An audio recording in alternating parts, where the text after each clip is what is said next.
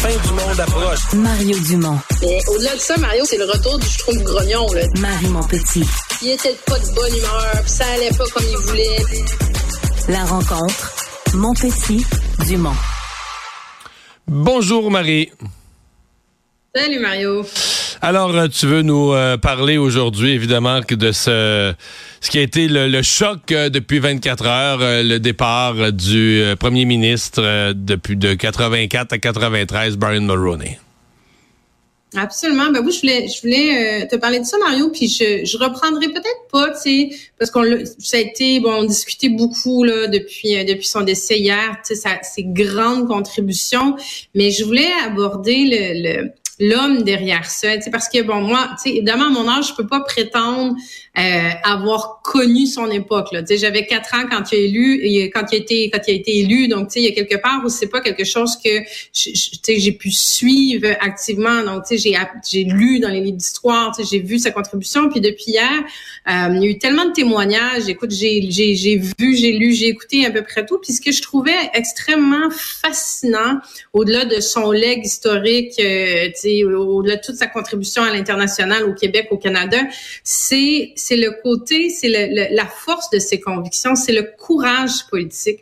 Puis je trouvais ça hyper intéressant. Puis j'espère que c'est l'ensemble des élus là, de la classe politique qui ont salué son décès ont fait une réflexion à travers ça aussi parce que euh, tu sais, c'est un homme, puis on l'a vu, là, il a, il y avait des, des, des, ambitions qui étaient extrêmement grandes. Il y a beaucoup de dossiers, que ce soit la TPS, que ce soit euh, de fait où il y avait dans, dans, le même bien au contraire où il y avait vraiment le vent dans la face, tu sais. Mais ces convictions-là fait qu'il y a eu, tu sais, oui, il y a eu des grandes, des grands échecs, entre autres constitutionnels, mais il y a eu des grandes victoires.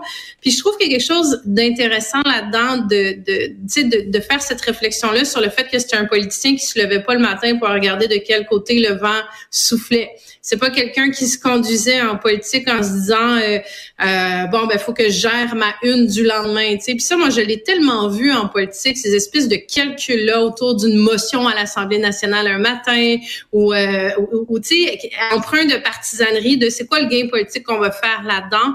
Puis ce qui ressort de tous ces témoignages-là, c'est la force de cet homme-là euh, de pas. Puis j'entendais même un, un, un extrait de lui où il disait euh, il disait un politicien doit choisir s'il veut être efficace ou s'il veut être populaire.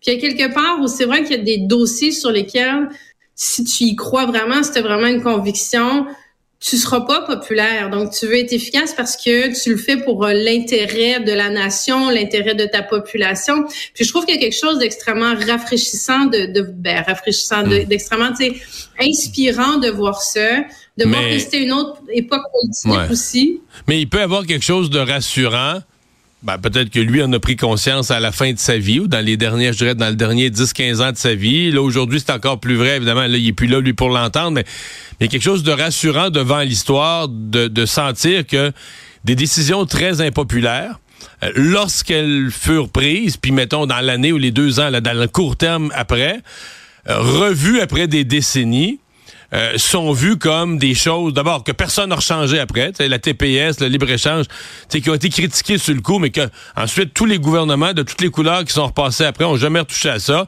et qui sont aujourd'hui, longtemps, longtemps après, d'abord encore là, et deuxièmement jugés comme des gestes, c'était la bonne chose au bon moment qu'il fallait faire pour le bien à long terme du pays, là, qui sont jugés euh, comme ça par la très grande majorité.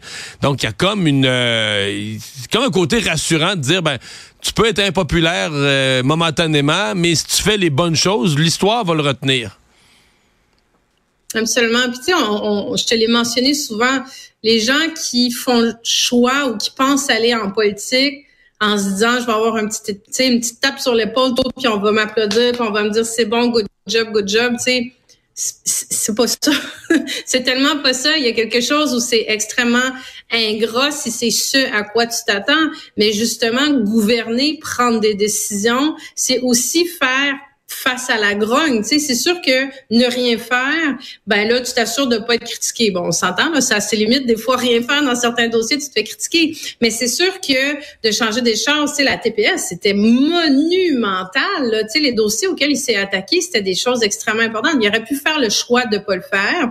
Mais effectivement, c'est sûr que, euh, bon, là, on n'a pas, tu sais, euh, bon, il y a eu des témoignages a posteriori, c'est sûr, mais j'imagine qu'il devait être dans le, il devait avoir un certain doute au quotidien à dire est-ce que je suis est-ce que est-ce que je continue ou pas? Mais je pense que justement c'est pour ça que je dis la force des convictions. Euh, démontre qu'il croyait vraiment, sinon ben t'abandonnes en cours de route parce que le vent euh, parce que le vent est trop fort. Donc ça, ça je trouve ça oui très rassurant. L'autre chose que j'ai trouvé super intéressant Mario, c'est de voir la pluie d'éloges, puis la pluie d'éloges notamment de ses adversaires. Donc quelque part où ça vient démontrer aussi la force de l'homme, la force, la façon dont il faisait de la politique tant au Canada qu'à l'international, la façon, l'habileté, le charisme qu'il avait, euh, la façon, encore là, tu sais, le respect, on dit le respect, c'est pas quelque chose qui s'impose, c'est quelque chose qui se cultive, c'est quelque chose qui se gagne. Puis quand tu vois justement ces, ces, éloges qui viennent de partout, ces hommages qui viennent de partout, je pense que ça fait exactement la démonstration de ce qu'il a réussi à faire à travers son mandat de, de, de premier ministre. Là. Mm-hmm. Ouais, effectivement. Mais c'est, euh, j'ai l'impression, c'est un peu malheureux pour la Chambre des communes qui siégeait ce matin, mais là, c'est le vendredi, la plupart des chefs sont pas là. Je pense que ni M. Trudeau ni M. Poiliev étaient là. Donc, ils se sont contentés de dire, ben, on suspend les travaux. Euh, ils ont parlé un petit hommage d'une minute à M. Mulroney. Donc, la façon de rendre hommage aujourd'hui, ça a été en fermant la Chambre, en suspendant les travaux. Mais comme ils sont en deux semaines... Ouais, mais là, ils sont en deux semaines de relâche parlementaire. Fait que les hommages avec tout le monde présent, les premiers, les premiers ministres, le chef de l'opposition, tous les chefs, ça va aller au 18 mars là, seulement avant qu'il puisse euh, reprendre ça. Remarque, il n'est jamais trop tard, mais dans le cas présent, donc ça tombait, ça tombait un peu mal. Ça va arriver un petit peu, euh, un petit peu sur le tard. Marie, merci beaucoup. Bonne fin de semaine. Merci Mario. Au revoir.